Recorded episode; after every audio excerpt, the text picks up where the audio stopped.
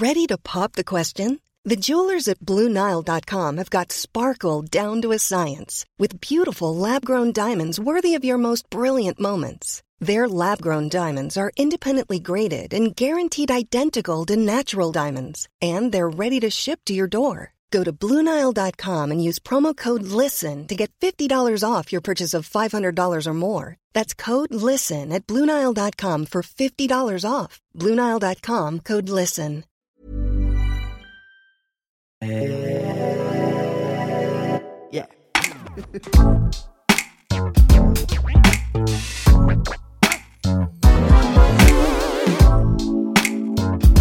Podcast.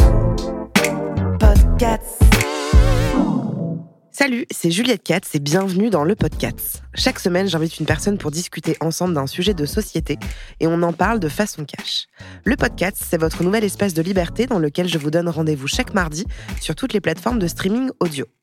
Dans l'épisode d'aujourd'hui, on va parler d'une violence dont un Français sur dix affirme avoir été victime et qui est l'un des plus grands tabous de notre société, l'inceste. Pour autant, c'est l'un des sujets où nous avons recueilli le plus de témoignages et ça nous a énormément touchés et bouleversés. Parmi toutes ces histoires, nous n'avons pu en retenir qu'une, celle que je propose de découvrir maintenant avec Madia. Alors salut Madia. Salut, enchantée. Enchantée. Euh, avant de commencer, est-ce que tu peux te présenter et nous dire rapidement ce que tu fais dans la vie? Oui, bien sûr. Alors moi, c'est Madia. Je suis chargée de recrutement en alternance, spécialisée en IT. Et donc là, je finis cette année euh, ma licence. Ok. Et t'as quel âge? J'ai 24 ans, bientôt 25. D'accord. Alors, on pose les mêmes questions à chaque invité. Si tu devais décrire ta personnalité en trois mots. Alors, moi, je suis quelqu'un de très euh, curieuse, euh, très, très empathique, mais ça, on verra, on comprendra un peu plus tard pourquoi finalement. Et euh, troisième mot, euh, je sais pas, très. En fait, voilà, je suis pas très délicate. Ok. Délicate. Genre, t'es maladroite? Non, c'est pas que je suis maladroite, mais des fois, je suis un petit peu trop brute de décoffrage. Ok. J'ai bien l'image. Euh, le mot ou l'expression que tu utilises sans arrêt. Alors là, il me faudrait quelques instants pour réfléchir. Vas-y. Est-ce que tu veux que je te dise ce qu'on nous a dit un petit peu Ouais. Peut-être ça va t'aiguiller. Il y en a qui nous ont dit putain. Il y en a qui nous ont dit du coup. Mon mec, c'était machin. Oui, je me souviens de machin. Je crois que c'était ça. Ok, bah alors je dirais plutôt euh, courage. Courage. Mm. Ok. L'endroit où tu te sens le mieux. Je, je suis bien chez moi. Chez toi, peu Ouais. importe où. Ouais, je suis bien chez moi. Après, euh, c'est vrai que mon chez moi, je, je le définirais plus dans la nature, d'où le fait que je veux déménager, mais chez moi. Ok. Et qu'est-ce que tes proches disent de toi? Euh, je pense qu'il dirait que je suis quelqu'un qui, qui est sensible, euh, mais qui le montre pas forcément. Et j'aime bien faire plaisir à tout le monde, en fait. D'accord. Très bien. Bon, est-ce que tu te sens prête à en- à entamer cet épisode? Carrément. Ouais? Bon. Est-ce que tu peux me parler de ta famille, euh, d'où tu viens, si tu as des frères, des sœurs et comment tes parents se sont rencontrés? Oui, bien sûr. Alors moi, je suis euh, algérienne hollandaise. Et donc, euh, ma mère est hollandaise, mon père est algérien. Et ils se sont rencontrés à Paris lorsque ma mère faisait un voyage de un an à Paris. Et puis, ils ont emménagé tous les deux en Hollande, où ils ont fait, on va dire, ma sœur et mon frère. Donc, ma sœur qui est l'aînée de 6 ans, de plus que moi, et mon frère de 4 ans de plus que moi. D'accord. Et puis, euh, quand ma mère est tombée enceinte de moi, ils ont décidé de revenir en France. Mhm. Et donc, euh, bah, elle a couché de moi euh, à Paris 18e. ok. Et comment eux, ils se sont rencontrés? Alors, eux, ils se sont rencontrés euh, grâce à des amis communs, il me semble. Euh, en tout cas, de ce que j'ai compris. Ok. Comment se comportaient ta mère et ton père avec vous? Et comment ça se passait aussi euh, entre eux dans leur couple? Donc, euh, du coup, tous les deux, au début, ils s'aimaient très, très fort. Ils se sont mariés euh, assez rapidement. En fait, ma mère a rencontré mon père à 19 ans. Et lui, il avait 13 ans de plus qu'elle. D'accord. Et euh, ils s'aimaient très très fort, donc ils se sont mariés, un tout petit mariage très privé, sans même mes grands-parents du Mhm. côté de ma mère. Euh, et euh, ils ont très vite fait, euh, du coup, mon frère et, enfin ma sœur et mon frère plutôt, dans ce sens-là. Et, en fait, je pense que c'est plutôt à ma naissance que ça s'est dégradé, puisque ma mère, elle a vite remarqué qu'il faisait pas beaucoup pour pour la famille. C'était elle qui soutenait la famille dans le sens où c'était elle qui, ramenait de, quoi nous nourrir en fait. Et euh, par exemple, hein, pour le déménagement entre euh, la Hollande et euh, les Pays-Bas, c'est normalement c'était mon père qui devait s'occuper du déménagement puisqu'elle travaillait et puis elle était enceinte quand même de huit mois. Et finalement, non, ils sont arrivés à Paris, ils n'avaient pas de logement. Du coup, ma mère a ah dû tout faire en deux jours à peine pour, pour trouver un logement pour tout le monde. Et, et donc, en fait, ils avaient un appartement, enfin, on avait un appartement dans le 18e. Et à cette époque-là, ma mère, elle a vu euh, qu'elle se faisait tromper par euh, la voisine. Qu'elle se faisait tromper Ouais. C'est-à-dire que, que ton père la trompait. Avec la voisine. Avec la voisine, exactement. Et euh, en fait, quand elle lui a mis, bah, quand elle l'a mis face face au mur, il lui a, il l'a menacé en disant, écoute, en gros, tu te tais et tu, tu, tu, restes comme ça. Sinon, j'emmène les enfants en Algérie et tu les verras plus. Donc c'était très compliqué. Ouais. Et euh, par la suite, enfin ça s'est fait, euh, ça a fait que se dégrader. Euh, c'était une femme quand même battue, ma mère. Hmm. Et j'en ai encore les souvenirs aujourd'hui de le voir en train de jeter une chaise en bois contre elle au sol. Enfin c'était très très très difficile. Mais elle devait faire en sorte que nous on aille bien à hmm. cette époque-là. Donc. Et du coup, du coup, comment comment ils étaient avec vous? Alors, euh, ma mère, euh, super, vraiment rien à dire. Elle nous faisait euh, vraiment tout à la maison dès qu'elle le pouvait. Mais par contre, elle partait tout le matin et elle mmh. rentrait tard le soir. Et mon père, lui, c'était totalement différent. Alors, pour ma part, c'était vraiment, moi, j'étais vraiment sa petite protégée. Donc, pendant la journée, il faisait vraiment attention à nous. Enfin, entre guillemets, bien sûr. Mais lui, il faut savoir que c'était quelqu'un qui était alcoolique, drogué, il fumait beaucoup de joints. Hmm. Euh, et, donc, euh, à cette période-là, on va dire, il fallait pas trop, trop s'y intéresser, il fallait pas se tourner vers mon père, on faisait plutôt nos choses de nos côtés. Mais ouais, j'étais quand même sa petite protégée dans le sens où, euh, par exemple, le soir, on allait au tabac ensemble pour qu'il aille choper ses clopes. Et il m'offrait toujours un petit bonbon, mais par contre, je le mangeais jamais, le ah bonbon. je le gardais toujours pour mon frère ou pour, ou pour ma sœur le soir en rentrant, parce que eux, ils étaient vraiment pas gâtés pour le coup. Et donc, euh, mon frère, lui, il se faisait battre. Euh, c'était très, très violent. Par votre papa? Voilà, exactement. Et euh, ma sœur, c'était quelque chose de différent. C'était, elle n'était pas battue, mais par contre, il y avait un sorte de dénigrement alors que enfin elle a toujours essayé d'être parfaite hmm. mais je pense que c'était jamais suffisant en fait à ses yeux. Il la considérait pas euh, bah, je pense qu'en fait euh, mais après ça c'est mon point de vue. À partir du moment où moi je suis arrivée en fait il s'est dit ah une autre fille c'est plus elle qu'on va cajoler ah. tu vois. Hmm. d'accord. Alors comment euh, tout ça a commencé? Est-ce que tu as des souvenirs qui te viennent alors ouais, j'ai des très très forts souvenirs. Alors moi, euh, ça a commencé euh, les viols euh, à mes 2-3 ans environ. D'accord. Et c'était jusqu'à mes 5 ans et demi, je dirais. Donc en fait, ce qui se passait, c'est que souvent mon père et ma mère se disputaient. Et donc ma mère, soit elle allait sur le canapé, soit elle allait prendre mon lit dans, dans la chambre que j'avais avec mon frère. Et en fait, euh, du coup, euh, mon père euh, était toujours à l'initiative à ce que je vienne partager le lit conjugal. Donc en fait, j'allais toujours le soir, enfin quasiment tous les soirs finalement dormir avec lui. Et, et en fait, c'était c'était toujours la même rengaine finalement, mais pour moi c'était hyper banal. Hein. Oui. voilà. Donc c'était toujours la même rengaine. C'était ah, tu veux bien me faire plaisir et tout ça. Euh, du coup, euh, quand on était dans le lit, à chaque fois, c'était euh, viens sous la couette. Et, en fait, bah, il baissait son, caleçon pour que je puisse lui faire une fellation. À partir de deux ans À partir de deux ans, ouais. Du coup, j'ai quand même des souvenirs assez, assez très, très forts hein, par rapport à tout ça. Et, et, et ouais, en fait, c'était toujours euh, des, des, fellations. Il me baissait ma culotte pour pouvoir moi aussi me toucher. Mais pour moi, c'était vraiment, enfin, c'était pas de la sexualité dans le sens où, tu sais, je savais même pas qu'il y avait. Un... C'était un endroit où on pouvait prendre du plaisir. Bah, bien sûr, à deux ans, c'est pas du tout nommé comme tel, mais. Voilà, exactement. Et, et donc, et donc, en fait, je me souviens avoir toujours la tête en dessous de la couette. Euh, sentir euh, la sueur et, euh, et, tu sais, il y a le liquide préséminal et ça, je l'avais toujours en bouche finalement. du coup, j'avais un peu le goût. Bon, je vais pas tout détailler non plus. Ah, mais tu, dis ce que tu veux. Sens-toi vraiment libre de dire ce que tu veux J'avais le truc hyper salé de mélanger entre la sueur et du coup le, le sperme, tout simplement. Et, et, du coup, ouais, c'était quasiment ça finalement tous les soirs. Et même en fait, en journée, dès qu'il en avait l'occasion, ben, il me suivait aux toilettes. Il me regardait toujours aller aux toilettes. Euh, il voulait toujours être présent avec moi. Et euh, dès que ma mère n'était pas là, par exemple les mercredis quand on n'avait pas école parce que j'étais petite, et bah c'était ah bah tu vas te promener toute nue concrètement. Il me baissait la culotte et une fois justement, on était dans la cuisine et ma sœur était là et elle est rentrée dans la cuisine et elle m'a vu la culotte baissée. Et en fait, elle était très, très choquée de, de voir ça parce que elle, bah, elle a six ans de plus que moi. Donc, elle avait une dizaine d'années. Et euh, elle comprenait que finalement, il y avait quelque chose qui se passait. Mais moi, elle me le faisait pas forcément comprendre. Derrière, ma sœur, elle était très attentionnée, il faut savoir, mmh. avec moi.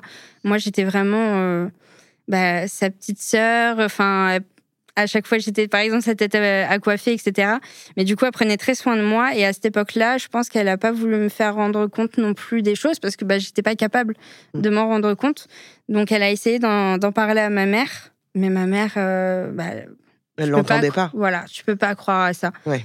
Enfin, c'est inimaginable. Autant il était mauvais avec elle, mais pas avec les enfants. Surtout qu'il voyait, enfin, elle voyait comment il me traitait, et euh, j'étais vraiment la petite fille cajolée, quoi. Est-ce que justement, enfin, tu as un peu répondu, mais est-ce que à cet âge-là, tu comprends un peu ce qui se passe et tu sais qu'il y a quelque chose qui est pas normal? Alors, je sens au plus profond de moi qu'il y a quelque chose de pas normal. Et euh, c'est pour ça d'ailleurs, euh, en prenant du recul, que j'ai remarqué que j'avais jamais aimé mon père finalement. Mais euh, bah, c'était quand même quelque chose de normal. C'était notre rituel à nous finalement euh, avec qui le partageait pas. C'était une relation assez spécifique, mais non, jamais j'aurais pu me rendre compte que c'était quelque chose de mauvais. Tu te sentais presque privilégiée d'avoir cette relation avec lui? Ouais. Ah, mais surtout quand je le voyais agir avec mon frère, surtout que je partageais la chambre avec lui. Et donc, je voyais vraiment tout ce qui se passait avec mon frère. Moi, ça n'avait rien à voir. Ouais. Et donc, ça, juste, ça a commencé à deux ans? Ouais. Jusqu'à cinq ans? Ouais, c'est ça. Quasiment six ans, ouais. Et est-ce qu'il y a, y a la famille qui s'en est aperçue à un moment? Pas Alors, il y a eu euh, ta sœur qui a vu quelque chose. C'est ça. Et euh, quelques temps euh, après, en fait, il y a un matin, après encore une fois avoir dormi avec lui, ma mère, elle vient dans la chambre conjugale, elle soulève la couette et elle me voit en fait la culotte baissée. Et là, en fait, bah, elle pète un câble, littéralement. et elle pète un câble contre mon père, bien évidemment. Sauf que bah, tout de suite, c'est des menaces. Et il faut savoir que ma mère, à cette époque-là, elle était vraiment pas libre. Euh, il surveillait ses appels, il surveillait ses SMS, il surveillait tout. Donc, en fait, euh, elle a réfléchi. elle a été super intelligente. Donc, elle est allée au travail ce jour-là. Et elle a utilisé son téléphone du travail pour appeler une assos euh, et pour savoir qu'est-ce qu'on peut faire dans cette situation. Parce que là, après que ma sœur lui ait dit, et puis quelques temps plus tard, finalement, elle s'en rend compte, euh, c'était plus possible de continuer comme ça. Et en fait, la sauce lui a dit euh, bah, il, faut, il faut fuir, il faut s'éloigner au plus vite euh, de, ce personnage. Et donc. Là, t'avais quel âge? Là, j'avais 5 ans et demi, en fait. Ok. Donc, ma mère, elle a eu la sauce et donc à ce moment-là, elle La sauce, l'association. Hein. Ouais, l'association, pardon. Mm. Donc euh, elle s'est dit ok, je vais mettre, euh, je vais faire, euh, je vais faire les choses correctement. Et donc le soir, elle nous avait préparé à manger. Mon père était encore une fois avec son meilleur pote dans le salon en train de fumer et de boire. Donc il était totalement occupé à faire autre chose. Il n'en avait rien à faire de nous. Et elle avait fermé la porte de la cuisine et la porte de, d'une autre couloir qui, pouvait, enfin où on pouvait voir qu'on partait pour qu'on soit un peu à l'aise entre guillemets. Et elle avait préparé des, sacs pour nous trois. Et elle a dit, écoutez, là, les enfants, il va falloir pas faire de bruit. Euh, on va y aller. Et euh, je vous expliquerai un petit peu plus tard euh, pourquoi, on va où, etc. Donc nous, on exécute on savait que là, il y avait quelque chose. Et euh, même si on était jeune, enfin, on, va juste suivre notre mère parce que c'était en, elle qu'on avait notre confiance absolue finalement. Donc on met nos chaussures, euh, elle a préparé nos sacs et là on part. Et en fait, on part euh, chez sa meilleure amie, qui était aussi sa, sa collègue de travail à une époque, qui avait un mari qui était plutôt costaud. Donc s'il y avait quoi que ce soit, il pouvait, il pouvait nous, nous sécuriser, on va dire. Euh, et, là, je me rappelle encore le souvenir euh, où on est sur le chemin, parce que c'était pas très long, hein, c'était peut-être 15-20 minutes de marche. Euh, et où elle appelle sa meilleure amie en disant écoute là enfin on pleure hein, vraiment hein. là on a fui il a fallu partir on vient chez toi il faut qu'on trouve un refuge etc et donc le lendemain on est allé au commissariat de, de Beson donc dans le 95 ouais. et donc ils ont entendu ma mère ils ont dit, euh, là, nous ici, on n'a pas les moyens humains pour, euh, pour prendre en charge euh, votre, votre problème. donc on va vous, on va vous, enfin déjà rentrer chez vous. Vous allez manger tranquillement pour le midi, et ensuite on va aller au commissariat de, de Argenteuil. Et en fait, ce qu'il faut savoir, c'est que c'est pour ça aussi on a eu beaucoup de chance c'est que en fait le commissariat de Argenteuil avait installé un nouveau comité, un nouveau pilote en fait euh, où en fait des, euh, des, policiers étaient formés pour ce type de cas. Parce que Argenteuil, euh, il y a beaucoup de misère. Et mm. en fait, à chaque fois qu'il y a des nouveautés, on va dire que c'est toujours implémenté d'abord là-bas mm. pour tester. Et, donc, et donc finalement, ils ont pris notre, notre plainte à Argenteuil, nous trois, les, trois enfants. Je me rappelle encore, on était, dans le, on était embarqués par la police, mais cette fois, pas noté, tu vois. Mm. mais juste, moi, je, je me demande, est-ce qu'il y a eu une prise de conscience? Enfin, tu vois, ça, a été quoi le. J'imagine qu'il y a eu un plan d'action, tu vois, de la part de ta mère pour euh, porter plainte, pour. Euh, parce que là, elle voit ça. Parce que moi, je me mets à, la place de ta mère, je n'y suis absolument pas, mais il y a sa fille qui lui dit il se passe quelque chose avec notre sœur, avec ma sœur. Et puis elle, elle découvre quelque chose dans le lit. Et tout de suite, elle a agi, en fait. Elle n'a pas attendu, elle s'est pas. Elle t'a tout de suite cru, même si. Enfin, euh, elle t'a posé des questions d'ailleurs ou pas avant de partir de la maison? Non, même pas, même pas posé de questions parce qu'en fait, euh, on savait déjà que c'était quelqu'un euh, de dangereux, parce qu'elle le voyait très bien avec mon frère, elle le voyait très bien avec elle-même. Donc non, non, en fait, c'est vraiment au vu de, toute la situation, tout le contexte, où elle s'est dit vraiment là, c'est quelqu'un de dangereux, il faut absolument fuir en fait. Mmh. Mais alors, justement, comment ta mère passe de cette prise de conscience au dépôt de plainte? Est-ce qu'il y a eu un plan d'action ou pas? Ou juste ça a été. Ouais, je pense que c'était plus. direct, ouais, je pense que c'était plus ça. Euh, je pense qu'il y a un moment où l'instinct maternel aussi, il se, il se réveille. Et, euh, et même, enfin, je veux dire, euh, elle-même, je pense qu'elle n'était pas forcément. Enfin, c'est sûr, elle n'était pas heureuse. Elle voyait très bien que c'était quelqu'un qui était nocif pour nous. Donc, en fait, il fallait juste fuir. Et ensuite, on voit étape par étape ce qui se passe, en fait. Comment s'est passé le dépôt de plainte, justement? Alors, euh, le dépôt de plainte, euh, c'est à ce moment-là, je pense, où je me suis rendu compte euh, qu'il y avait quelque chose qui, qui clochait réellement dans ces actes, puisque la police, donc, elle nous a, nous a pris chaque enfant séparément pour, pour recueillir toutes les informations possibles. Et en fait, il y avait une policière qui était face à moi super gentille, d'ailleurs très délicate. J'avais beaucoup de chance. Et en fait, elle me demandait euh, sur un dessin d'un corps euh, humain euh, où est-ce que j'avais été touchée, et même sur un dessin de d'homme, qu'est-ce que j'ai dû faire, quelle partie j'ai dû toucher? Et en fait, à ces réactions, j'ai compris que là, il y avait quelque chose qui allait pas en fait. Hmm. Mais c'était pas avant. Et tu l'avais pas nommé comme ça avant, quoi? Non, jamais. Ok. Et du coup, par la suite, euh, comment ça s'est passé? Donc, euh, elle a recueilli du coup les trois témoignages, donc euh, les deux sœurs et le frère. Et, comment ça se passe à ce moment-là? Alors, ce qui se passe, c'est que il voit que tous les témoignages se, se, coordonnent. Enfin, on dit tous les trois les mêmes choses, et puis même ma mère. D'ailleurs, ma mère s'inquiétait à ce moment-là de perdre la garde. Elle disait aux policiers, mais pourquoi vous, vous, vous, me laissez les enfants? Enfin, je veux dire, mmh. euh, peut-être que moi aussi, je suis mauvaise finalement pour eux. Et euh, les policiers ont dit, mais euh, cette simple question suffit à elle-même, en fait. on sait très bien que vous êtes une bonne mère, vous agissez dans le bon sens. Par la suite, ce qui s'est passé, c'est que la police a compris que nos témoignages étaient cohérents. Mais alors juste celui de ton frère, du coup, parce que ton frère n'avait rien vu? Non. Euh, mais il a quand même, euh, euh, il a quand même eu un regard là-dessus. Il a quand même eu un regard là-dessus parce qu'il voyait quand même le quotidien. Ouais. Et en fait, grâce à son témoignage, on voyait aussi le personnage dangereux. Ouais. Oui, et puis vous, il pouvait témoigner de ma sœur dort pas avec moi, elle dort avec papa. euh, C'est ça, exactement. Mm. Exactement. Et, euh, et donc, en fait, euh, comme lui ne travaillait pas, euh, la police a décidé de le mettre en garde à vue. Le, enfin, en garde à vue, je ne sais même plus comment on appelle ça exactement, mais t'es emprisonné en avance avant le procès. Ah oui, je sais pas comment ça s'appelle. Voilà, mais euh, en tout cas, il était emprisonné en avance parce que justement, en fait, il avait rien à devoir puisqu'il n'avait pas de travail, il n'avait rien. D'ailleurs, il y a une chose que j'ai oublié de mentionner dans notre fuite, c'est que on- dans toute cette histoire, ma mère était super intelligente et euh, en fait, pour ne pas dire que elle a, elle a séquestré mon père euh, chez lui, euh, en fait, elle avait fermé à double tour notre maison et ses clés, elle les a cachées dans le frigo pour que C'est clé lui- à lui? Ouais.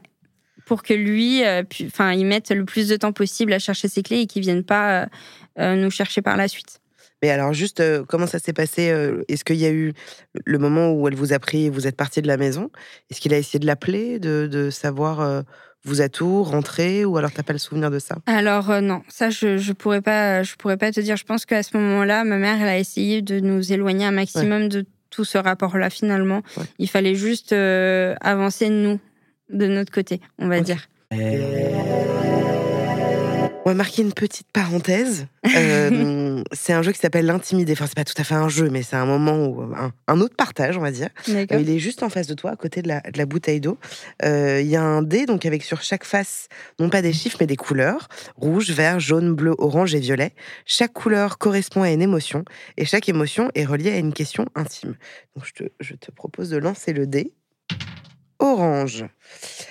Alors, ça peut parler de ça ou enfin, tu réponds euh, en fonction de ce que tu veux, de ce qui te vient. Euh, que fais-tu lorsque tu dois surmonter un moment difficile dans ta vie? Moi, je, je suis du genre un peu euh, à, à m'isoler et je suis bien avec mes animaux. Ouais. en fait, j'ai un chien et, et un chat, donc en fait, ça va vraiment être le moment euh, où en fait j'ai envie d'être chez moi, me ressourcer tranquillement. En fait, euh, cogiter à tout ça, réfléchir, prendre du recul. Et là, après, je vois. Ok, c'est bien d'être avec tes animaux. Est-ce que tu peux tirer une deuxième fois le dé?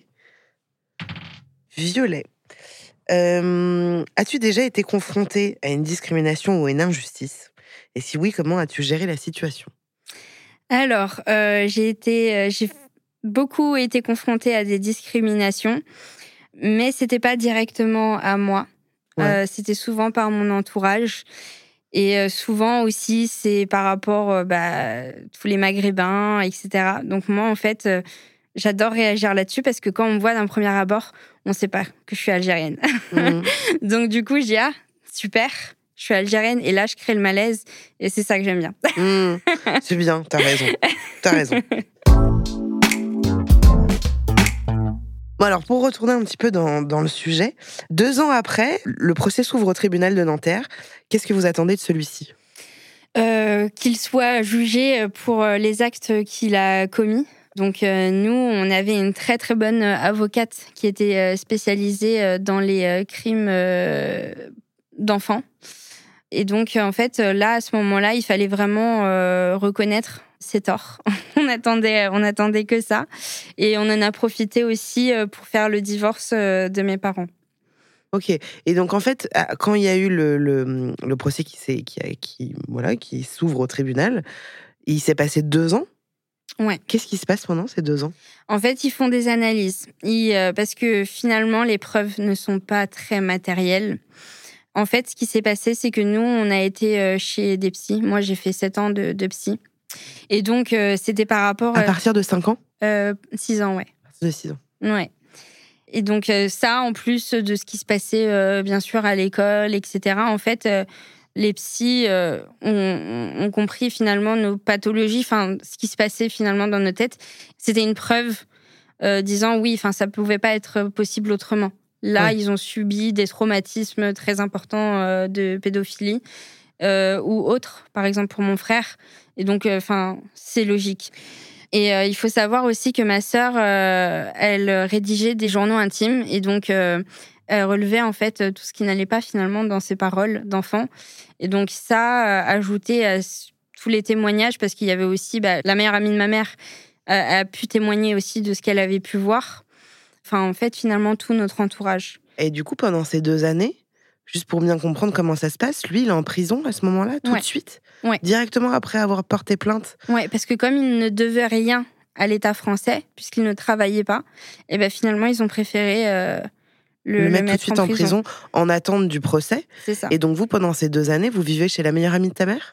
Non. Alors euh, on a vécu, euh, je crois, trois semaines. Bon, dans ma tête, c'était trois mois. Ouais. on a vécu ouais, quelques semaines chez elle. Et euh, on a eu beaucoup de chance de trouver un appartement type HLM, mais nouvelle HLM, mmh. dans la même ville. Parce que on avait, enfin, la meilleure amie de ma mère avait une connaissance qui travaillait à la mairie. Et qui a pu nous choper finalement assez rapidement un, nouvel appartement. Donc on a pu refaire notre vie euh, là-bas finalement. Et pendant ces deux années, tu n'as pas vu ton père? Non. Et frères et sœurs, pareil? Ouais. Est-ce que vous, vous étiez en manque de le voir?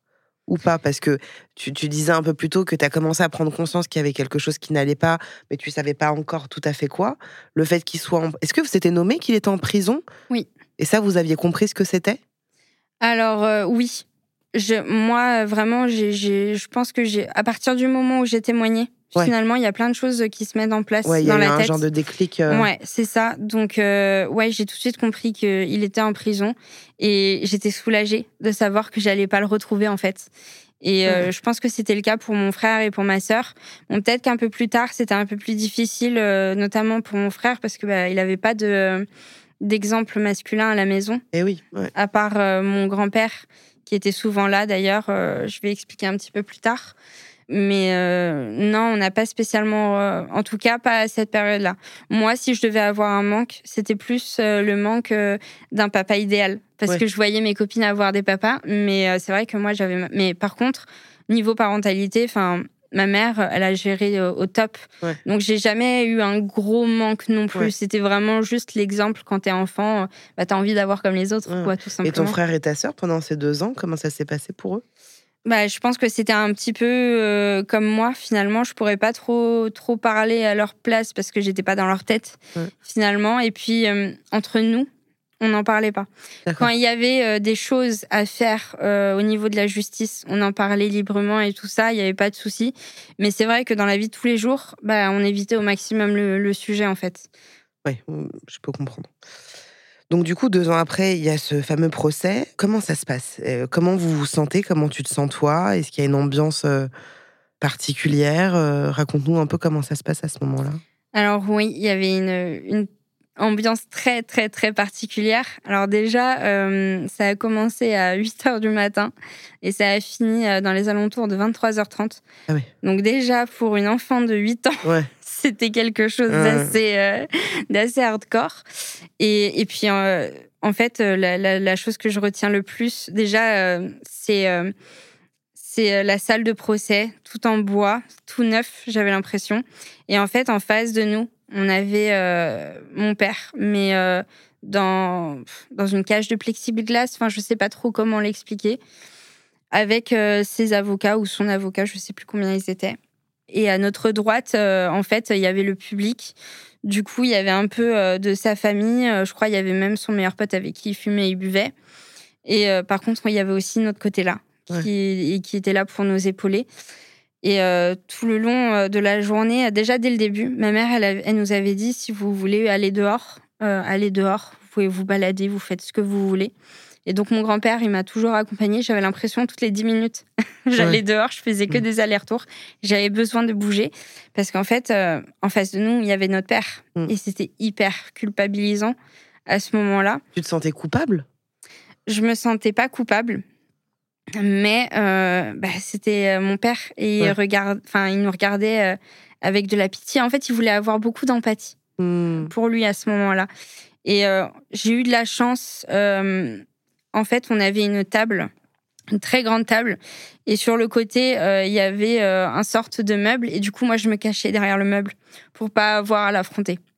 Parce que justement, qu'est-ce que ça t'a fait de le voir là, deux ans après? Bah, c'était c'était très dur parce que, comme je le disais, en fait, il, il, voulait vraiment qu'on ait un regard euh, très empathique envers lui. Mais en fait, non. Ce qu'il fallait dire, c'était tout le contraire. Et il fallait, en fait, il fallait le descendre. Donc, euh, t'avais de la colère quand tu l'as vu là, euh, de, la, tristesse, de envie d'aller, je sais pas, le voir. Euh? J'avais pas envie de le voir. J'avais beaucoup beaucoup de colère.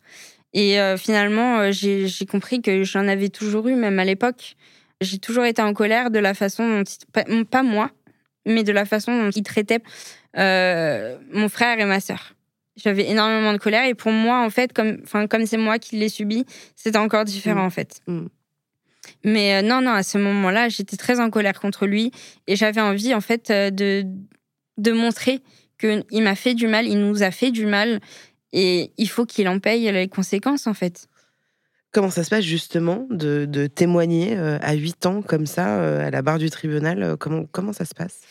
Alors, ça commence par des pleurs. évidemment. J'étais accompagnée par ma super avocate. Et, euh, et en fait, au début, euh, je, je, je, bifurque dans mon témoignage. Euh, je leur explique une situation où, en fait, une fois, on était dans, dans notre chambre avec ma mère, mon frère et ma sœur en train de regarder Charmed à la télé. Et tu sais, c'était les petites télé cathodiques hyper lourdes et tout ça. Et en fait, il était rentré totalement bourré et tout. Et euh, il s'est énervé et il a jeté la télé. Et à ce moment-là, il essayait de viser mon frère. Sauf que c'est tombé sur moi.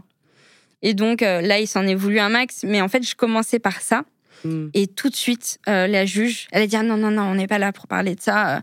Il faut parler de ce qui t'est arrivé un peu plus tard. Enfin, tu vois, elle voulait qu'on parle du, viol direct. Mais pour moi, j'avais besoin d'un petit préambule, en fait. Et c'était compliqué de directement parler du viol. Hmm mais euh, je l'ai fait du coup en pleurant vraiment toutes les larmes de mon corps et tout ça. J'étais vraiment pas à l'aise, mais j'ai réussi à le faire. Et euh, derrière, euh, ils avaient quand même un regard assez bienveillant envers moi, quoi. Ouais, ça devait pas être évident quand même hein, de passer euh, toute la journée à témoigner comme ça, écouter aussi ton frère, ta sœur, ta mère, de l'écouter lui, d'être à la fois dans, j'imagine, de la, de la colère, l'envie de sortir, de. tu devais être. Euh, et puis c'était super long, quoi. Je veux dire, il y a eu beaucoup de témoignages avant que ce soit moi, et donc j'étais euh, aussi impatiente, enfin, de me délivrer de tout ça, quoi. Ouais. Et ton père, tu l'as entendu? J'en ai pas le souvenir. Euh, je pense qu'en fait, euh, à ce moment-là, je devais être euh, sortie parce que j'étais pas capable de l'entendre. Il se défendait pas. Est-ce que quand justement, quand toi tu témoignais, est-ce que il réagissait en disant c'est pas vrai, c'est faux, oui, oui c'est vrai, ou Alors, pas... t'as pas le droit de parler normalement à ce moment-là quand quelqu'un est en train de témoigner. Donc non, j'ai pas de souvenir de parole. Par contre, j'ai le souvenir de, gestes, tu sais. Ah, non, enfin, tu, tu, le sens. Il n'est pas d'accord. Et il faut savoir aussi une chose très importante, c'est que pour lui, il n'a rien fait de mal. Comment ça? Il n'a rien fait de mal. C'est-à-dire que, euh, que en fait, euh, tout, tout, le procès pour lui de son côté, c'est non, j'ai pas commis ça en fait. Ah oui, c'est ça que je te demande. Ouais, il... Est il, est complètement dans le déni, quoi. Ah, totalement, totalement. Alors attends, ce que tu disais, il a rien fait ou il a rien fait de mal, c'est pas la même chose. Est-ce que de son regard c'était oui, c'est vrai, je l'ai fait, mais bon, qui ne l'a jamais fait? Ou alors plutôt, bah non, j'ai jamais fait ça. Non, non, c'était vraiment, il n'a jamais fait ça. Ah ouais, donc dans le ah, déni total. Quoi. Ah, c'était le déni total. Et le truc, c'est que je pense euh, que ce déni, il vient du fait, parce que ça, c'était quelques années plus tard où ma mère m'a un petit peu raconté le contexte familial dans lequel il a grandi. C'est que euh, on, pense que son, enfin, son, mon grand-père paternel a aussi violé ses sœurs. Donc son père à lui aurait violé les sœurs de ton père. C'est ça. Donc en fait, il aurait. Pourquoi vous pensez ça? Euh, Parce que ma mère, elle avait décelé certaines choses qui, qui semblaient un peu louches. Et ça semblerait cohérent par rapport à toutes les analyses psychiatriques qui ont mmh. été faites par la suite sur lui. Ok, donc, ok. Donc ça veut dire que pendant tout le procès, là, il est dans le déni. Non, non, j'ai rien fait, ça s'est pas passé. Euh. Voilà. Donc vous, vous passez pour pas pour des folles, mais pour des personnes presque qui inventent quelque chose alors que tu sais que ça s'est passé au fond. Mm. Ça devait être hyper dur à, de ne rien dire, quoi. Alors euh, ouais, c'était super dur, mais je pense que comme j'étais jeune, j'avais pas cette notion là, euh, parce qu'en fait pour moi, on partait tellement du principe où c'était sûr qu'il allait être condamné que finalement pour moi c'était pas si grave au pire, s'il le pensait pas, à partir du moment où il le comprendrait plus tard. Ah, tu vois. Mm. sauf que plus tard, il n'aura toujours mm. pas compris. Ça n'était jamais arrivé, quoi. Ça n'est jamais arrivé. donc, le procès, il dure une journée? Il dure totalement une journée. Il dure une journée. Et quelle a été la peine prononcée, du coup? Alors, il a été condamné à 10 ans de prison, dont 5 fermes. Donc c'était un soulagement. En même temps, il y a eu le divorce. Ma mère, elle a essayé de nous faire changer de nom de famille à cette époque-là, mais c'était compliqué parce qu'on est néerlandais. et donc c'est plus du côté État néerlandais qu'il fallait changer de nom de famille et pas du côté français. Donc ça aura duré un peu plus longtemps. Finalement, on a changé de nom en 2019. Ok. mais euh, du coup, ouais, pendant dix ans, euh, je me pensais euh, rassurée. Mais au bout de cinq ans, vu qu'il a été clean en prison. Euh, il avait, il a pas commis d'erreur entre guillemets. Il est sorti euh, au bout de cinq ans. Et donc, il avait euh, cinq ans de, liberté conditionnelle. Donc, la juge, elle nous a appelés quand même pour prévenir. Et il faut savoir que pendant ces cinq ans de prison aussi, il nous envoyait des lettres. Oui, c'est ce que j'allais te demander. Alors déjà, comment on dit déjà? Tu as devancé ma question. Mm. déjà, comment ça se passe après le procès? Comment vous vivez ça? Alors après le procès, euh, c'est euh, la renaissance. Ouais. Vraiment, c'est la renaissance parce que là, euh, comme on a commencé aussi un suivi psychiatrique, il y avait certaines choses. Juste, tu dis on, mais c'est même ton frère et ta sœur et ta mère, tout le monde. Ouais, tout le mais ça a été une demande d'une avocate, etc. Ou alors c'est juste votre désir à vous C'était le désir de ma mère. Génial. Dès le début. Ouais. Elle a, elle a jamais. Enfin, Ouais, on lui a jamais euh, dit de faire ça parce que d'elle-même, mm. elle s'est dit en fait, il fallait, euh, il faut absolument euh, s'y mettre. Et justement, après le procès, alors pour nous, c'était la renaissance, les enfants, mais ma mère, c'était la reconstruction. Donc, elle est passée par un hôpital psychiatrique de son propre gré. Parce que elle s'est dit là, je suis plus capable de m'occuper de mes enfants correctement. Donc, il faut que je me rétablisse moi pour pouvoir revenir avec la pêche et faire les choses correctement. Donc là, euh, j'avoue, c'était les, premières années ont été très très compliquées euh, pour nous et en tout cas là, je parle pour moi, ça a été très compliqué parce que forcément, tu as 8 ans, 9 euh, ans, ta mère, elle est en HP, tu, enfin, tu comprends pas vraiment ce qui se passe. Tu as juste envie en fait que ta mère soit là près de toi. Mmh. Et finalement, elle était là une fois tous les deux week-ends. Et donc, qui s'occupait de vous? Et donc, à ce moment-là, mon grand-père et ma grand-mère se relayaient notre garde. Donc c'est pour ça finalement on a eu beaucoup beaucoup de soutien euh, de ma famille euh, côté euh, maternel.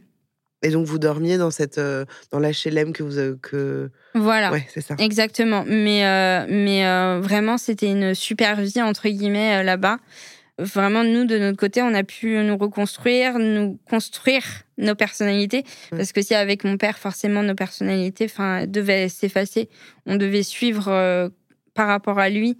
Mais là, on, essaie enfin. Enfin, il y avait quelque chose qui s'était débloqué. Hmm. Donc, euh, ça a duré pas mal de temps où elle était en HP. En tout cas, moi, de mon point de vue, c'était très très long. mais euh, mais je crois que c'était pas si long. Peut-être que ça devait être quelque chose comme trois mois. Oui, mais bon, forcément, euh, dans, la vision d'un enfant, ça peut paraître effectivement une éternité. C'était éternel, ouais, tout à fait. Et, donc, euh, on a continué euh, chez, chez les psychologues. Moi, j'avais rendez-vous tous les mercredis, très assidu. Et en fait, le, but euh, de, mon psy, c'était de me redonner une enfance parce que j'avais mûri beaucoup trop vite pour mon âge. Mmh. En fait, j'avais une maturité de peut-être 12 ans ou quelque chose comme ça, alors que j'avais 8 ans. Enfin, c'était pas cohérent. Donc, euh, je jouais euh, à faire des dessins, de la corde à sauter avec mon psy. Enfin, c'était vraiment quelque chose. C'était des moments que j'adorais.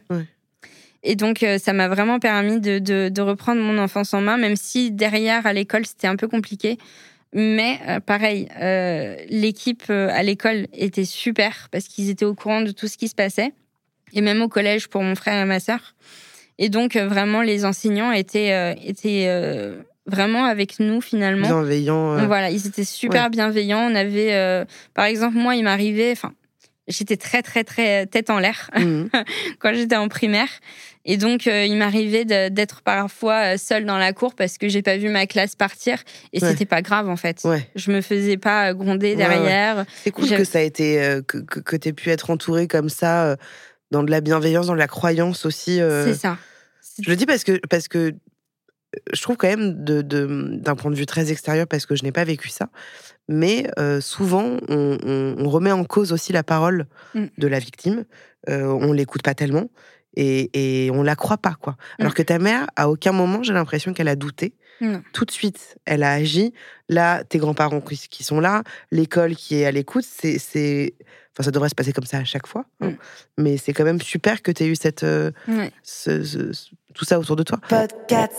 Et, et- et justement, euh, comment ça se passe quand il est en prison? Est-ce qu'il a essayé de vous contacter? Est-ce qu'il- est-ce que vous avez été le voir ou alors euh, c'était interdit Euh, Peut-être de la part de votre mère et vous, n'aviez pas du tout envie? Comment ça se passe? Alors, euh, non, on n'est jamais parti le voir. Par contre, il nous envoyait assez régulièrement des lettres. C'était des lettres où il disait euh, Tu me manques. Il faisait des lettres personnalisées pour chaque enfant. hein. Tu me manques, j'aimerais te revoir. Et puis là, il sortait des pages du Coran parce que, selon lui, euh, il est musulman. Mais encore une fois, c'était vraiment selon lui. Mais sauf qu'à un moment donné, euh, on a demandé non, mais en fait, on veut plus voir ça. Enfin, non, c'est Ouais. plus notre père. Donc, on n'a pas envie de voir ça. Et ma mère, elle a très bien compris. Et elle a demandé euh, à notre juge à ce qu'il arrête de nous envoyer des lettres parce qu'il est quand même, enfin, je veux dire, il a plus de droit parental sur nous. Et comment il avait votre, votre adresse? On sait pas. Je sais pas. Non. C'est fou ça qu'il Ouais. ait réussi à avoir votre adresse alors que Ouais. vous avez déménagé au moment où il était déjà en prison. C'est ça. Et on ne sait pas du tout. Vraiment, pour le coup, c'est un grand mystère, ça. Mais finalement, ils ont bien fait leur job et il, avait, il nous avait pu envoyer de lettres. Ok. Donc ça va, pendant toutes ces années, finalement, on a vraiment pu nous reconstruire de notre côté sans même avoir pensé à lui. Pendant cinq ans, c'était vraiment la tranquillité. Oui. Et alors les cinq prochaines années, parce qu'il y a ces cinq premières années où il est en prison, euh, tout se passe bien pour lui, il fait pas de conneries, etc. Donc il est libéré C'est ça, euh, en conditionnel. c'est ça. Et alors qu'est-ce qui se passe Est-ce que comment ça se passe? Ben, ce qui se passe, c'est que euh, je, je, je crois à cette période-là, j'étais euh, en sixième. Et euh, moi, euh, même si je m'en rendais pas compte, euh, je commence à avoir euh, de gros stress euh, qui arrivent. Déjà, c'était euh, la transition entre la primaire et, et le collège. Ouais. Donc déjà, pour tous les enfants, Ouais. c'est c'est une période stressante. Mais euh, d'autant plus pour moi, où là, j'avais carrément des plaques du- d'urticaire qui arrivaient sur mon corps. En fait, c'était mon corps qui voulait s'exprimer Ouais. de du stress en fait parce qu'en fait euh, il faut savoir que il était à Nanterre à cette période-là dans le 92 et c'est pas très loin de là où j'habitais dans le Mhm. 95 à Beson donc euh, en fait j'avais euh, la peur de le croiser surtout que bah, quand tu es au collège tu rentres tout seul etc Ah oui, ouais. donc j'avais toujours finalement la peur de, de le rencontrer, mais ça allait. Parce que derrière, j'avais quand même fait un parcours, euh, un parcours avec les psychologues qui m'avaient pas mal aidé. Ouais. Donc, à côté de ça, ça allait. Après, pour euh, mon frère et pour ma sœur, euh, je pense que c'était encore différent parce que, pareil, eux, ils ont dû avoir plus de recul par rapport à tout ça. Ouais. Il y a eu, donc pendant ces cinq premières années, il est en prison. Les cinq prochaines années, il est en liberté conditionnelle, donc tu as eu peur de le croiser. Tu l'as jamais croisé? Jamais. Il a jamais euh, tenté quoi que ce soit de vous rencontrer euh, Rien? Non. Non, euh, peut-être un peu avant les 10 ans, ouais. Ouais. Mais c'était pas au tout début comme ça. Il n'avait pas le droit. Et puis un jour, euh, t'es en première. Ouais. Euh, la juge appelle ta mère pour lui dire que ça y est, c'est la fin de la peine. Comment tu le vis? Alors là, je le vis euh, très, très, très, très mal. Euh, parce que là, là c'est vraiment le gros stress où je me dis, ben là, il est plus en liberté conditionnelle. C'est vraiment à tout moment, il peut, il peut redébarquer dans ma vie. Et en fait, j'ai pas envie de ça. Ouais.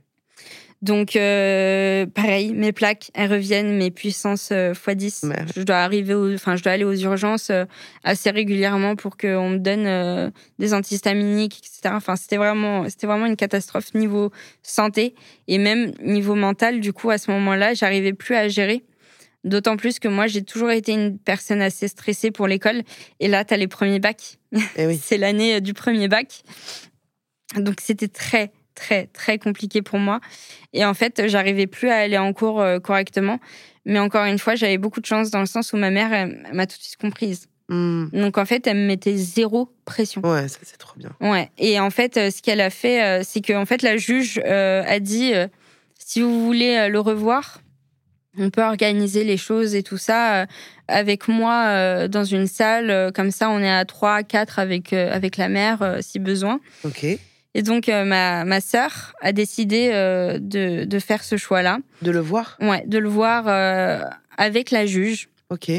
Et mon frère, je sais plus trop, mais il me semble que c'était pareil que moi. Nous, on a décidé que on voulait pas que ce soit dans un lieu où finalement c'est trop de pression, quoi. Ouais. Moi, j'avais envie. En fait, j'avais pas envie de chercher midi à 14 h Moi, ce qui m'importait à ce moment-là, c'est qu'il reconnaisse, parce que jusque-là, il avait euh, reconnu zéro fait. Juste, ta sœur, elle désire le voir. Hmm. Tu lui en veux à ta sœur à ce moment-là? Non, parce que moi aussi, j'avais le désir de le revoir, mais juste pas dans les mêmes conditions. Ok. Donc Ouais. c'est d'abord ta sœur qui le revoit une Ouais. première fois. Ouais, Et elle vous raconte comment ça se passe? Pas vraiment. T'as pas, Pas de souvenir vraiment. de ça euh, Non, j'ai pas vraiment de souvenir. Je sais que, que ça a duré quand même un petit bout de temps. Euh, ils ont quand même échangé. Euh, mais je ne sais pas de quoi ils ont échangé. Mon frère, c'est encore plus discret. Je sais quasi. Enfin, je sais pas. euh, Ouais. Je sais qu'ils se sont rencontrés, mais j'en sais pas plus. Après, je sais que lui, il cherchait aussi à lui parler parce que, pareil, il était en manque d'une figure paternelle, quoi. Donc, euh, je pense qu'il avait besoin de remettre les choses un peu en place Ouais. avec lui-même par rapport à ça. Mais, euh, mais moi, non, moi, il me fallait, il me fallait pas de cadre. Donc, euh, ma mère, dans un premier temps, parce qu'en fait, au début, il n'y avait pas trop de possibilités, finalement, en dehors de la juge, enfin, en dehors d'une salle avec la juge. Donc, elle a appelé une association de femmes euh, pour savoir si c'était possible d'utiliser leurs locaux pour que je puisse le rencontrer. Mais alors là, la pauvre, elle, elle a fait face à une femme euh, qui, je pense, avait elle-même des, des traumas internes, qui disait Ah non, mais vous avez pas honte de faire rencontrer vos enfants, euh, leur père, etc., mais avec tout ce qui s'est passé. Et ma mère disait Mais euh, moi, je choisis en fait le choix de mes enfants, Déjà, je te demande pas ton avis. déjà, Déjà. pour commencer. j'écoute le désir de mes enfants aussi. Je suis à l'écoute de mes enfants. quoi. Exactement. Donc en fait, euh, après cet appel, elle s'est dit bon, d'accord, ok, il va falloir trouver une autre solution. Et donc euh, on en a parlé et ma mère euh, m'a dit écoute, euh, tu peux le contacter sur sur Facebook. On établit un lieu et si tu as besoin, moi je serai pas très loin. Je comprends que tu veuilles pas que je sois là vraiment physiquement à 2 cm de toi, mais je peux être un peu plus loin pour surveiller sans aucun souci. Et c'est ce que j'ai décidé. Donc tu le contactes sur Facebook? Donc je le contacte sur Facebook, en sachant qu'il est très actif Encore aujourd'hui, parce que j'avoue de temps en temps, euh, je, je vais regarder son Facebook en fait, euh, juste pour savoir s'il a envie. Ouais, ouais. Et donc euh, il me répond assez rapidement, mais euh, il veut. Il veut savoir comment je vais, etc. Mais moi, je dis non, enfin, écoute, je te donne un rendez-vous, t'y es, t'y es pas. Voilà, à telle heure. Donc, je lui ai donné rendez-vous euh, sur l'esplanade de, de la Défense, au niveau des fontaines, un peu plus bas, pour qu'on soit un peu isolé, mais qu'il y ait du monde. ouais. Voilà, qu'il y ait du monde autour. Donc, euh, ma mère est venue. Il y avait aussi ma sœur. Je pense qu'elle avait fort besoin d'être là, elle aussi, parce Ouais. que elle a toujours eu ce besoin de, de me protéger. Ouais.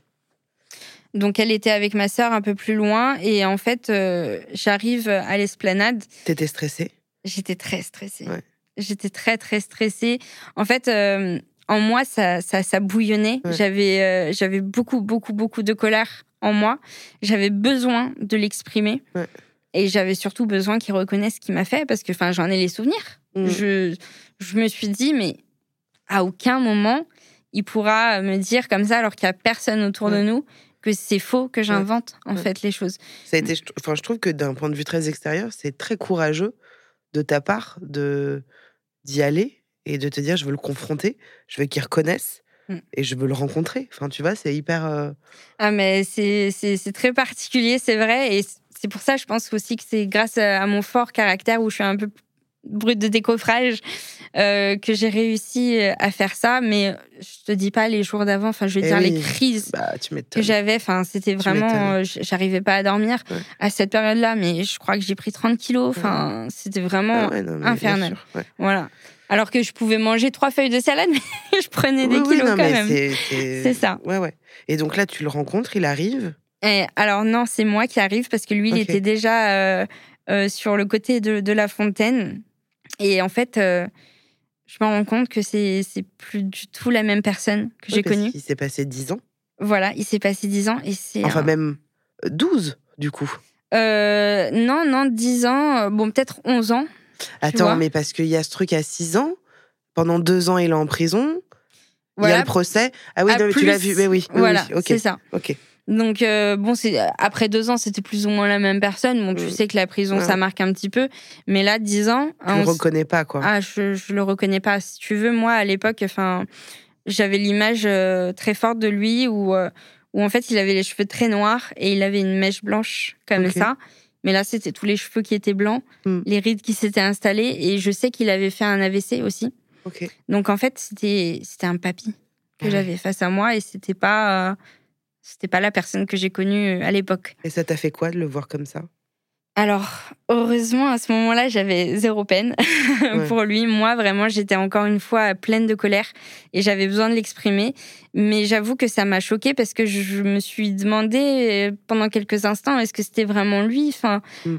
Tu sais, moi, j'avais mes souvenirs de 6 ans, mais en Bien fait, les souvenirs les plus marquants que j'ai, c'est bah, les mauvais souvenirs. Mhm.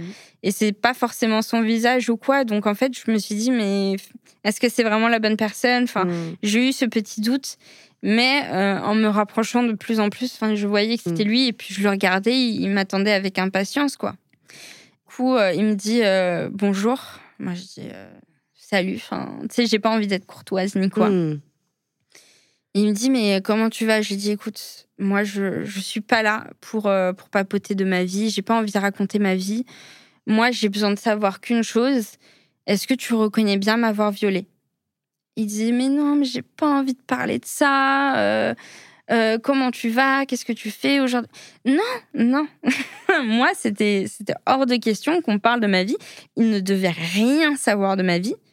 Moi, tout ce qui m'intéressait, c'est qu'il avoue enfin. Je veux dire, euh, pas à moi. C'est pas possible. Et il voulais pas. il- à chaque fois, il, il- il allait sur une autre discussion. Il voulait vraiment savoir ce que je faisais et tout ça euh, aujourd'hui. Qu'est-ce que je devenais Je disais mais non. Soit tu reconnais, soit je me tire. Il n'y a pas d'autre solution possible. Moi, je suis pas comme euh, ma sœur. Enfin, je- je- non. Avec moi, il n'y a pas de discussion. Et euh, il voulait pas. Je disais écoute si, si tu veux pas me dire, moi vraiment, là, cette fois, c'est je, je Tu pars. me barres, quoi. Ouais. Et en fait, ça a duré comme ça euh, pendant, pendant euh, deux minutes. Et je lui ai dit, écoute, là, c'est la dernière fois que je te demande et je vais pas réitérer ma question. Est-ce que tu reconnais m'avoir violée Sachant que je lui ai posé quand même euh, au moins 5-6 fois la question. hein. Il voulait toujours pas la mettre. Et j'ai dit, bah, ok, ça me va. Salut. Et donc, je suis partie. En larmes, rejoindre ma sœur et, ma mère qui étaient un peu plus loin. Mais euh, je me suis sentie forte. Je me suis dit, bah, en fait, euh, c'est le karma s'est occupé de lui. Il a fait un AVC, il a été en prison. Je pense que moi, en fait, j'ai plus rien à voir dans son histoire. Là, maintenant, j'ai reconstruit euh, mon histoire de mon côté. Et en fait, ça m'a fait un bien fou de me dire, j'ai été assez forte, de me dire que je vais pas céder à ses caprices à lui, que c'était à lui de céder à ce que moi je demandais et qu'il n'a pas réussi à m'avoir. Et en fait, il m'aura jamais. Plus jamais de la vie, il m'aura. Je ne suis pas aussi euh, innocente que, j'ai, que je l'ai été euh, quand j'étais petite. Maintenant, j'ai compris les choses et il n'y a aucun souci avec ça. J'avance de mon côté, je fais ma vie. Toi, c'est fini. Je veux plus en parler. t'es- Ça me donne envie de chialer. Je te trouve hyper courageuse, hein. mais vraiment. hein. Bah, je te Je trouve ça remercie. hyper fort. Et pardon, pas de mais vraiment, je trouve ça. Déjà, enfin, toute ton histoire, tu vois, c'est fou. Et puis en plus, tu vois, que tu le confrontes et que tu te dises, mec, avoue. Et que le mec, il, il s'en bat les couilles. Enfin, il s'en bat les couilles. On- Tu non, vois ce mais je c'est termes. vois, c'est, pardon, mais ça m'énerve. et que et que juste, tu dis, c'est quoi, mec? Ok, ciao. Et que toi, juste, tu ressortes de ça en te disant, en fait, c'est lui qui a perdu là dans l'histoire. Mm. Je, je trouve ça hyper courageux, mais vraiment. Bah, c'est C'est, très c'est pas gentil. donné à tout le monde, tu vois, vraiment. Donc, euh, enfin, c'est pas donné à tout le monde, si, c'est donné à tout le monde, mais que, que t'en arrives là et que tu dises, ok, je refais ma vie, tu reconnais pas, tant pis, moi je sais ce qui s'est passé. Enfin, c'est très fort. Tu peux vraiment être fier de toi. Hein. Bah, c'est très gentil, merci hein. beaucoup. C'est vrai que enfin, j'ai pas l'occasion de, de, le dire tous les jours parce que bah, forcément, les gens, euh, ça, ça les impacte aussi, euh, mon histoire. Mais... ça les impacte. Euh, oui, non, mais tu sais. en chialant sa race. c'est ça, mais en fait, en fait moi, je, je le dis aujourd'hui, enfin, en fait, c'est vrai que moi, je me suis pas rendu compte des choses au mhm. moment où ça arrivait. Et oui. Mais j'ai eu le temps de m'en rendre compte, de faire un vrai travail psychologique. Et en fait, c'est ça qui m'a rendue forte. C'est ça qui m'a redonné la pêche. C'est ça qui m'a redonné l'espoir aussi en la vie. Parce que quand j'entends toutes les personnes qu'on ne croit pas aujourd'hui, enfin, là, tu vois, ça, ça me donne envie de pleurer parce que ça se fait pas. C'est ça, en fait. C'est ça le truc. C'est que, tu vois, quand je disais au tout début qu'on a reçu plein de témoignages, c'est qu'il y a tellement, tellement d'histoires similaires il n'y a pas de plus grave, moins grave. Il y a tellement d'histoires similaires où il n'y a pas de suite, tu vois, où, le mec, la meuf, peu importe, les parents, l'oncle euh, sont, sont en liberté et qu'il n'y a pas mm. de suite. Euh, c'est terrible, c'est terrible, tu vois, qu'il se passe ce genre de choses. Que là, tu sois tombé sur euh, une policière qui t'écoute, qui te montre des bonnes, enfin des bonnes, qui te montre des images, des choses, qui t'entend, qui reconnaît c'est énorme, c'est énorme. Et forcément, tu vois, quand tu disais tout à l'heure, mais moi je me rendais pas compte que quand j'allais dans le lit et qu'il me sortait son sexe, je me rendais pas compte que c'était normal ou pas normal, parce que la notion de désir, elle n'existe pas à ce moment-là. Mm. Ça n'existe pas, donc c'est ça fait partie de ta vie. C'est peut-être un peu bizarre comparé à ton frère, à ta sœur, mais t'as pas conscience du truc, et donc ça a mis au final, j'allais dire le, le, bien dans tout ça. Enfin, c'est un peu un mal pour un bien dans le sens où, non, non, c'est pas ça que je veux dire. C'est pas, c'est pas l'histoire, hein, mais c'est juste en soi que tout le temps, tout le processus qui a pu se passer en toi, tu vois, de on est écouté, tout de suite il va en prison, j'ai pu comprendre ce qui se passe, je le rencontre, et là je me rends compte que là ça va pas. Tu vois, tout ce processus-là, c'est pas anodin, quoi. Enfin, tu vois, c'est. Mm. Et je pense que c'est tout ça qui t'a aidé à, comprendre, à avoir de la colère, et puis après pas du pardon. Tu l'as pardonné, tu pourrais dire ça? Ce qu'on dit tout le temps, qu'il faut. Moi, je suis pas forcément d'accord avec ça. Moi, je suis pas d'accord non plus. Pour moi, en fait. Euh, je peux pas pardonner, je peux pas cautionner ce qui s'est même si le pardon et le cautionnement c'est pas la même chose, mais je peux pas pardonner. Je veux mm. dire, c'est quand même ton enfant, ta chair. Il m'a fait ça, j'avais deux ans. C'est, enfin, tu peux, tu peux pas avoir un enfant de deux ans et te dire j'ai une attirance sexuelle. C'est pas possible. Donc en fait, ça, c'est c'est hors de ma portée. Ça, c'est bien l'une des choses. Tu vois, je te disais, je, suis brute de décoffrage. Et ben parfois, pour moi, c'est un peu noir ou blanc. Et là-dessus, là, c'est vraiment noir. Bah, c'est impossible de, voilà, c'est impossible pour moi de, le pardonner. Et c'est aussi, je pense, grâce à ça, que j'ai eu ce courage de me dire, bah écoute, ça y est, je fais ma vie de mon côté finalement. Est-ce que ta mère, elle l'a revu après? Est-ce que alors à ce moment-là, dans la période donc des 10 ans non, elle l'a pas revu. Mais pendant plusieurs années, euh, elle, écrivait des lettres euh, où elle se disait qu'un jour, elle, dirait ces paroles à, mon père pour mettre fin, en fait, de son côté hmm. sur cette histoire. Et donc, c'était euh, c'était il y a peut-être 5-6 ans, je dirais, qu'elle l'a revu. Ouais, c'est récent. Hein. Ouais, c'est assez récent. Et en fait, elle lui a donné rendez-vous à Châtelet. Je sais pas si tu vois le, Monoprix là qui est sur deux étages. Euh. Bon, j'habite plus à Paris, tu sais, je mais je vois la fontaine de Châtelet, euh, je vois le, KFC, le McDo, les eh ben, c'est un peu à, gauche de toute la fontaine, etc. Ok. C'est euh, côté cathédrale ou église, enfin. Ok.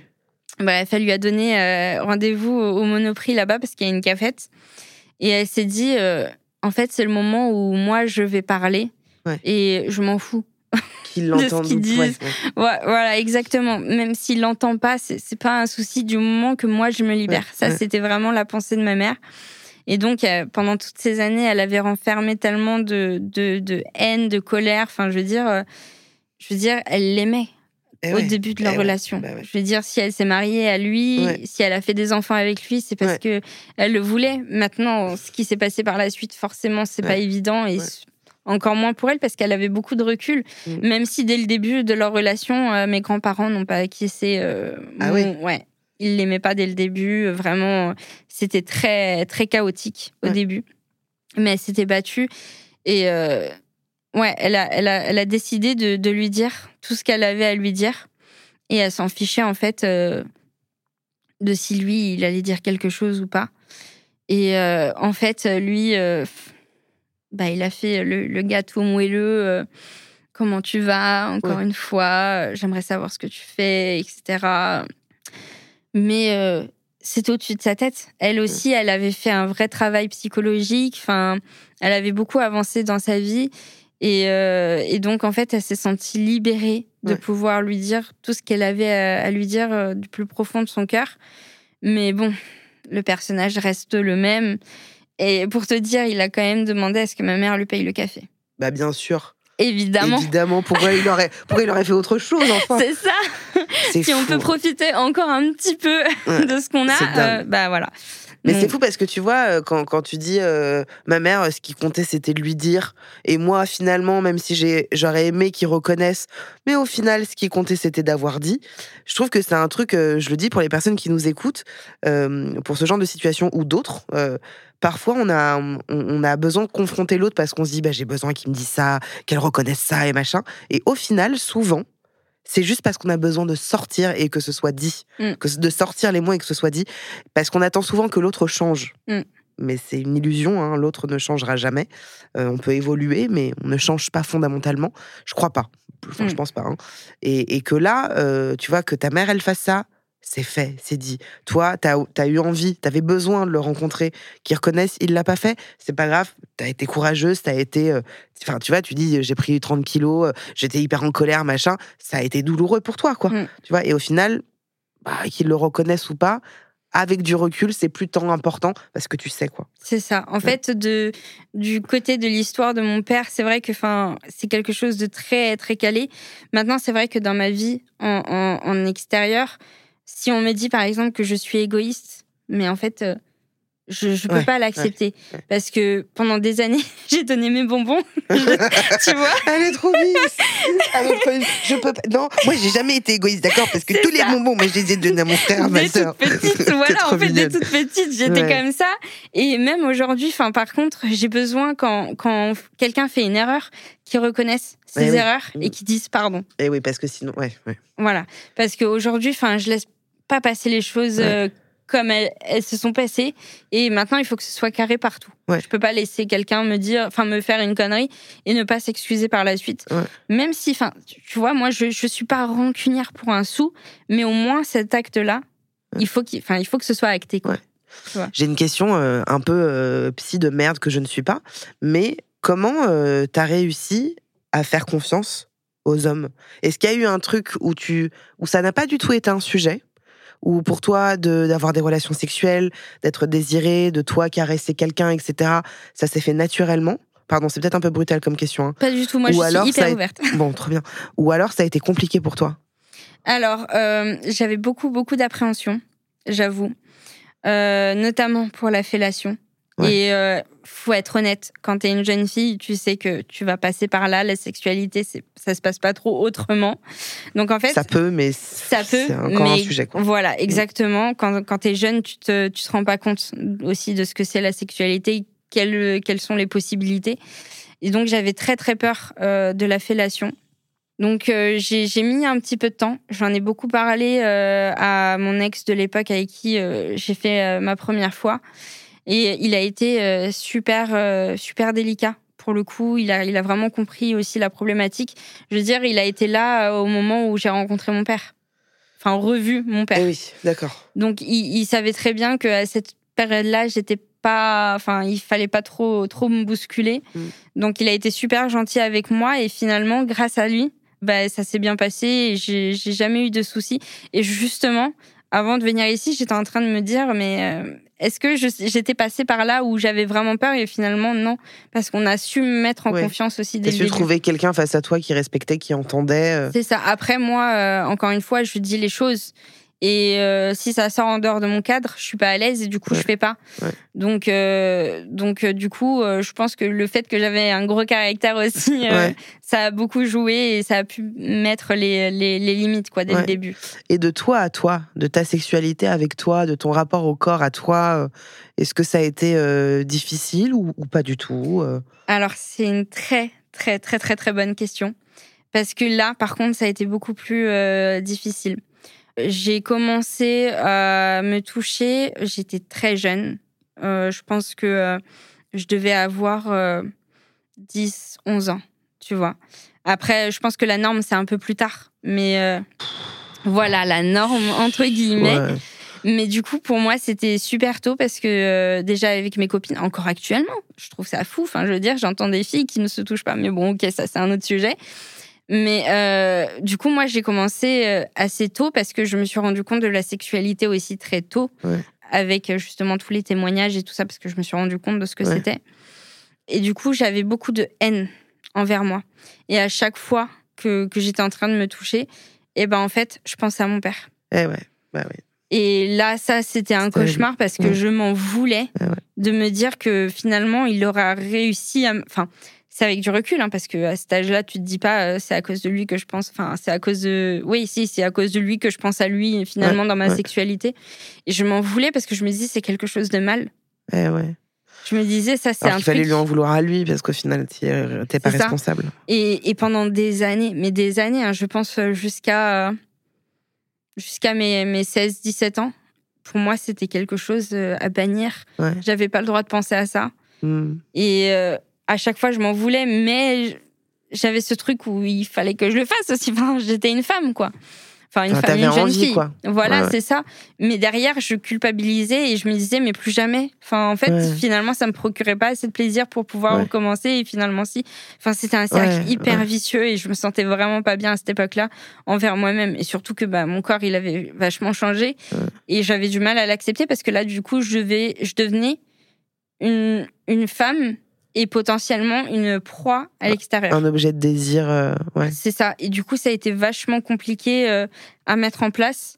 Mais j'ai eu beaucoup de chance parce que déjà, j'ai pu parler librement. Bon, à part de ma sexualité euh, personnelle, j'ai pu parler assez librement à tout le monde, à tous mes amis. Puis moi, j'étais du genre à, à dire dès le début à mes amis ce qui m'était arrivé pour qu'en fait, ils sachent que je suis une personne comme ça.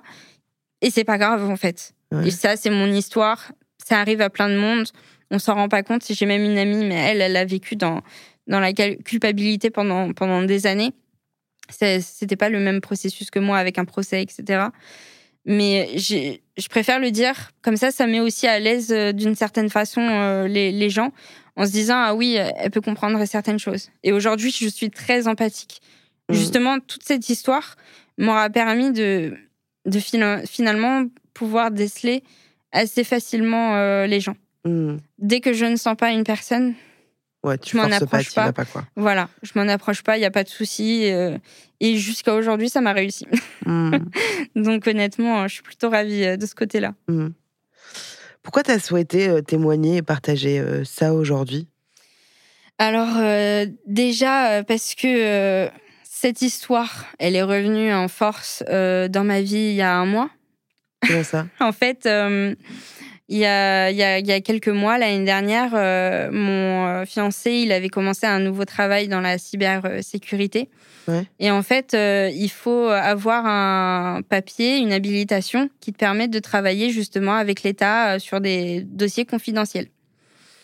Et euh, pour avoir cette habilitation, euh, ils, font, euh, ils font beaucoup de recherches sur toi et sur ton entourage. Malheureusement, euh, il y a un peu plus d'un mois, euh, alors qu'il était en déplacement, on lui a dit écoute, demain, il va falloir que tu déposes tes, euh, tes, tes dossiers, etc. Tu peux plus travailler avec nous, tu n'as pas ton habilitation. Et du coup, on a cherché à comprendre pourquoi. Et en fait, c'était à cause de mon père, parce qu'il avait fait de la prison. Ah putain.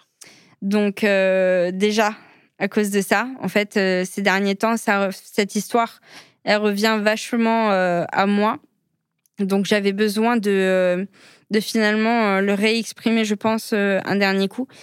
Et aussi, Pas forcément un dernier coup. Hein, ouais, non, mais un bon coup en tout fois. cas, Ouais, parce ouais. que là, il y aura du monde qui va Ouais, écouter. J'espère. mais aussi dans le sens où en fait, euh, il peut nous arriver des, des, des merdes dans la vie, des merdes inimaginables. Mais on peut vraiment, enfin, même si c'est hyper chiant pour quelqu'un qui est par exemple en dépression et tout ça, à dire ah ouais, il faut penser au positif ou quoi.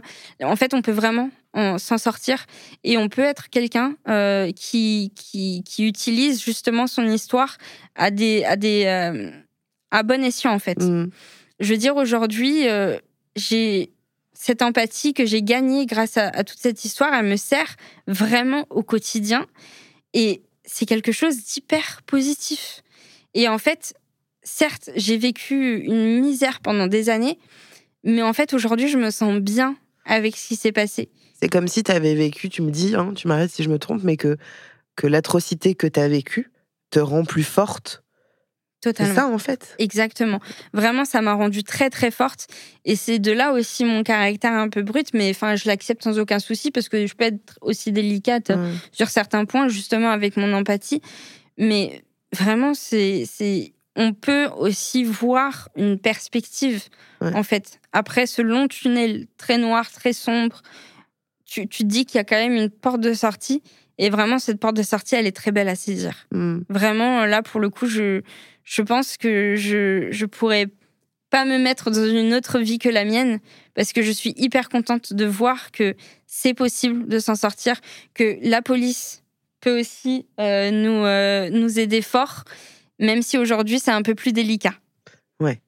On rappelle d'ailleurs justement, enfin on rappelle, je vous le dis, euh, qu'il y a un numéro de téléphone si vous êtes victime d'inceste euh, ou de violences sexuelles. Il y a un numéro qui est le 0805 802 804. C'est important de le dire quand même parce que si vous vivez euh, ce genre de choses, ne restez pas seul avec ça et, n'ayez pas honte d'en parler. c'est important de libérer la parole vraiment. Et je pense que tu en es vraiment la, la, preuve de, de pouvoir se libérer de cette parole-là, de confronter l'autre. Et moi, je te, le redis encore une fois, je trouve que tu es hyper courageuse. Je trouve, je trouve que c'est très beau tout ce que tu dis. Tu vois, c'est que c'est t'as vécu euh, l'atrocité, euh, enfin c'est terrible, c'est terrible, euh, et que t'arrives à en, en, faire quelque, enfin en faire quelque chose de positif. J'ai pas envie de dire ça, mais ça fonctionne. Tu vois, de mm. voilà, c'est devenu Enfin, t'es devenue forte, quoi. Je dis pas que t'étais faible, c'est pas ça, mais bon, tu vois ce que je, ce que je veux dire. Il n'y a pas à prendre des pincettes, t'en fais pas. Et, euh, et, voilà, donc vraiment bravo. Et, et, euh, et, tu peux, encore une fois, je sais que pour toi, ça, quand les gens te disent ça, tu peux dire oui, bon, ça va, mais vraiment, sois fier de toi. De, parce que c'est, c'est pas n'importe quoi ce que t'as fait. De le confronter, d'y aller à 8 ans, puis là, et puis tu retournes encore parfois sur Facebook, c'est normal. Mm. Et euh, vraiment, je trouve que c'est, c'est c'est hyper fort, quoi. Bah, c'est très gentil, merci. Vraiment, ça, ça me touche. Parce que c'est vrai que, comme c'était dans mon quotidien, j'ai du mal à m'en rendre compte. C'est finalement quand j'en parle à des gens où je me rends compte. Et puis, on est tellement nombreux, nombreuses. Euh, il faut en parler. Je veux dire, euh, moi, je sais que si aussi j'ai fait cette démarche-là, euh, c'est parce qu'il y a quoi, deux, trois ans, j'avais vu une vidéo sur Instagram d'une femme qui avait subi aussi de l'inceste je crois que c'était Origine ou quelque chose comme ça euh, qui avait publié ça. Et en fait, je me suis dit, mais c'est la première fois de ma vie que, j'entends quelqu'un qui témoigne de son inceste. Mais comment ça se fait qu'on n'en parle pas alors que ça touche tant de personnes Je veux dire, il y a plein de discussions et tout ça qui se mettent en place sur les réseaux. Mais en fait, ça, j'avais l'impression que j'étais. Enfin, non, en fait, ce qui m'arrivait, j'étais un peu isolée. Et non, en fait, on est tous ensemble, tous ensemble. Et il faut vraiment que on libère la parole. Ah il n'y a aucun mal à ça. C'est pas nous qui avons fait du mal. Mm. Donc en fait, il faut vraiment que tout le monde puisse en parler librement, sans aucun souci, et sans jugement, qu'on puisse croire la victime, parce que ça aussi, c'est encore autre chose. Nous, on a eu beaucoup de chance dans notre parcours là-dessus. Tout le monde nous a cru dès le début, mais c'est vrai que c'est pas pas le cas pour tout le monde, quoi.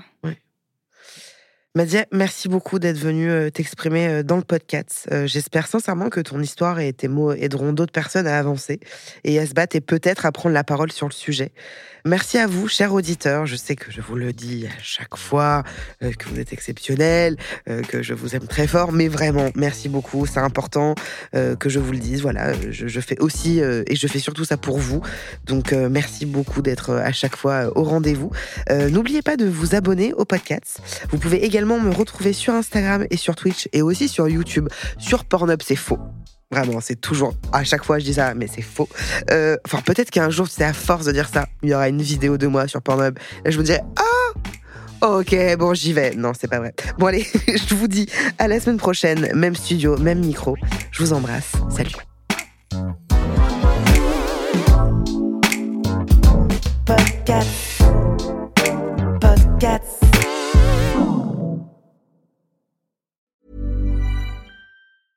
Imagine the softest sheets you've ever felt. Now imagine them getting even softer over time. That's what you'll feel with Bowl and Branch's organic cotton sheets. In a recent customer survey, 96% replied that Bowl and Branch sheets get softer with every wash. Start getting your best night's sleep in these sheets that get softer and softer for years to come. Try their sheets with a 30-night guarantee. Plus, get 15% off your first order at bowlandbranch.com. Code BUTTERY. Exclusions apply. See site for details.